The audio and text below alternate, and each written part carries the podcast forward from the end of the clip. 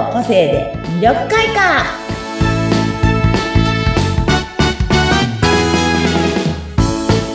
はいこんにちは魅力開花の専門家山崎すみおですはい、そして、こんにちは。インタビュアーの村山彩乃です。今回もよろしくお願いいたします。はいお願いしますということで今日は久しぶりにねまあ年も明けて1はい。週間ぐらいしてちょっと落ち着いてきて、なのでね、運気運気のリズムのお話をしていこうかなと思います。お願で、いします。今日はね、インタビュアーの、えっ、と、村山さん、綾野さんの、今年の運気のお話をうんちょっと、はいできますね。でもまあ、他の色の話も出てくるかもしれないんですけど、まずは、まあ、村山さんのお話で言うと、ま、村山さんは今年はね、マゼンタピンクという年になるの。マゼンダピンク。マゼンダさん。ね。はい。あの、こう、パープルとレッドがこう、合わさった色なんですよね。あそうそう。パープルはこうレ理想的な色で、レッドは現実的な色みたいな。その二つがギュッとこう、合わせた色なので、完成とか、そういう意味なんですね。完成とか、責任とか、そういう意味合いがある年であって。あ。はい。すごくね、こう、バランス、すべてにおいてのバランス、気持ちのバランスとかも、うんすごくこう、整う時なんですよ。だから、冷静な判断とかもすごくしやすくて、うんいろんなことを考える力もすごい上がるので、ぜひ、10年後とか、5年後、10年後とかの先の先の自分のプランをね、もう一度練り直してあげるのに最適な時です。わあ。いや、いいですね。楽しい時期、年ですね。そう、そう、そう、そうなんです、そうなんです。で、すごくこうね、好調、好調期というか、まあ、い、すごいね、追い風が吹いてるんですよ。押してくれる風がピューピューってこう、行きな、行きなっていう感じで押してくれる時なので、はいい。ろいろな場面で、こう、いろんな方たちに評価を受けるシーンが、に巡り合うことも多いです。はい結構、高評価を受けることもすごい多いので、うんだからチャンスが、いろんなチャンスも巡ってくるから、そのチャンスを一つ一つを丁寧にうん。こなしてってあげることによって、それが、それで自分の、なんていうのかな、次の扉というか、ステップを上げ、上げていくためのうん、すごいいい時なんですよ。そううんだね、いいご縁もたくさんあります。このマゼンタの時に出会った方たちとか、触れた方たちって結構、後々に影響するというか、はい。私、今やってるこの綺麗デザインっていうものに出会った時が、マゼンタだったんですね。おー。このマゼンタピンクの時に出会って認定講師になったので、はいそのままずっと、なんていうのかな、その時のご縁の人人たちといいようにこう、くるくるくるくる仲良く、ここまでうん5年間回ってきてるので、やっぱりすごくね、ここで出会った運って、すごくね、大事だなって、私は自分で経験してきてすごい思ってきてて、はい。ね、いろんなね、新しいご縁とか、はい新しい環境にも多分恵まれるというか、出会うこと楽しみですね。があります。ええ。うん。多分ね、そうなんです。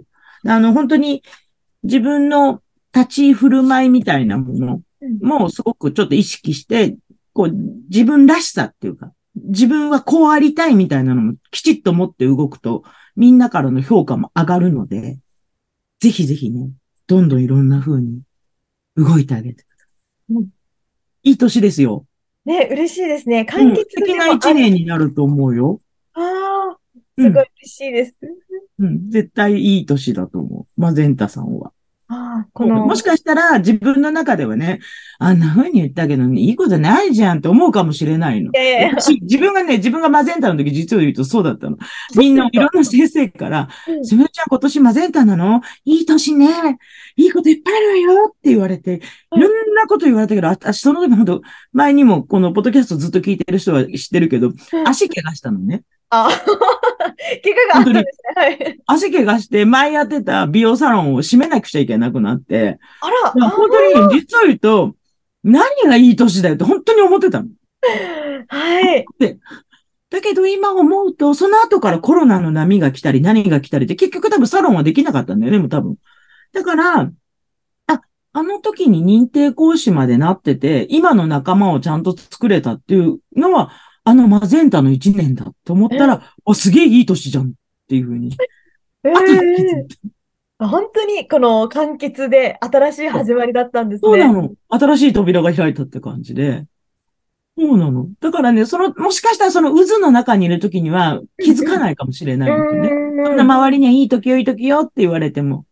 でもしかしたら他の占いの方とか、もしかしたらそういう方にも同じこと言われるかもしれない。うんうん来年好調ですよとか、うんうん来年は新しいことがありますよなんて言われても、自分では気づかないかもしれないんだけど、うんうん絶対後で振り向いたら、ほうってなってるから。うんで、それを後で気づいた時にっていうのは、私もまだその頃経験が浅はかだったから、後で気づいたらっていう感じだったんだけど、もっとしっかり学んでれば、その時に、あ、これが自分の中の完結なんだっていうふうに気づいてたと思うのね。だから、はいぜひね、そういう環境の変化とかが来たら、あ、これが今年の自分の運気のサインだっていうふうに、うんうんピーンとね、アンテナ立ててあげるといいよ。するともっと上に行けると思う。はい。新しい何かに広がっていくと思う。うーん。そうそうそう。そこがね、やっぱ運気知ってる知らないの差なの。そうですね。飲まれちゃうんですね。そう運気を。そうそうそう。使いこなせるか、うんうんでも絶対いいことはあるんだけど、合ってるんだけど、それを後で気づくか、そこで気づくかっていうね。そこで気づけばもう一個上のいいことに出会えるじゃん。はい。うんうんうんうん。うんぜひね増えるし。ぜひ来年は、はい。そのアンテナいっぱい立てて、はい。楽しんでください。はい。あ、ぜひありがとうございます。思ってもいないような形で新しい出会いだったり、環境だったりがあるってことですね。うんそうなんですよ。だから絶対ね、いろんなことがね、あるので、まあ、うん他のね、他のすべての運気の方たちも、いろんなことがあると思うんですよ。本当に。うんいいこともあれば、そのもういくらマゼンタで全部がいいからって、ぜうん毎日がいいわけじゃないじゃない、うん。こう。行ったり来たりする。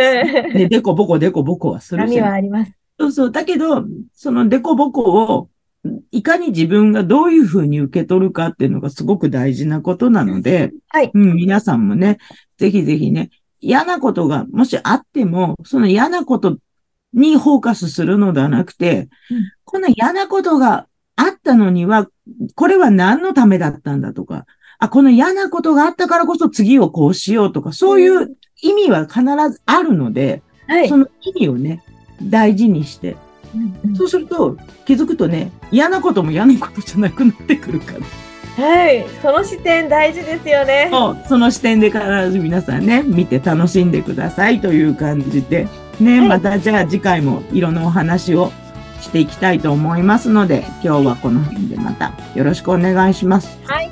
ありがとうございます。はい、ありがとうございます。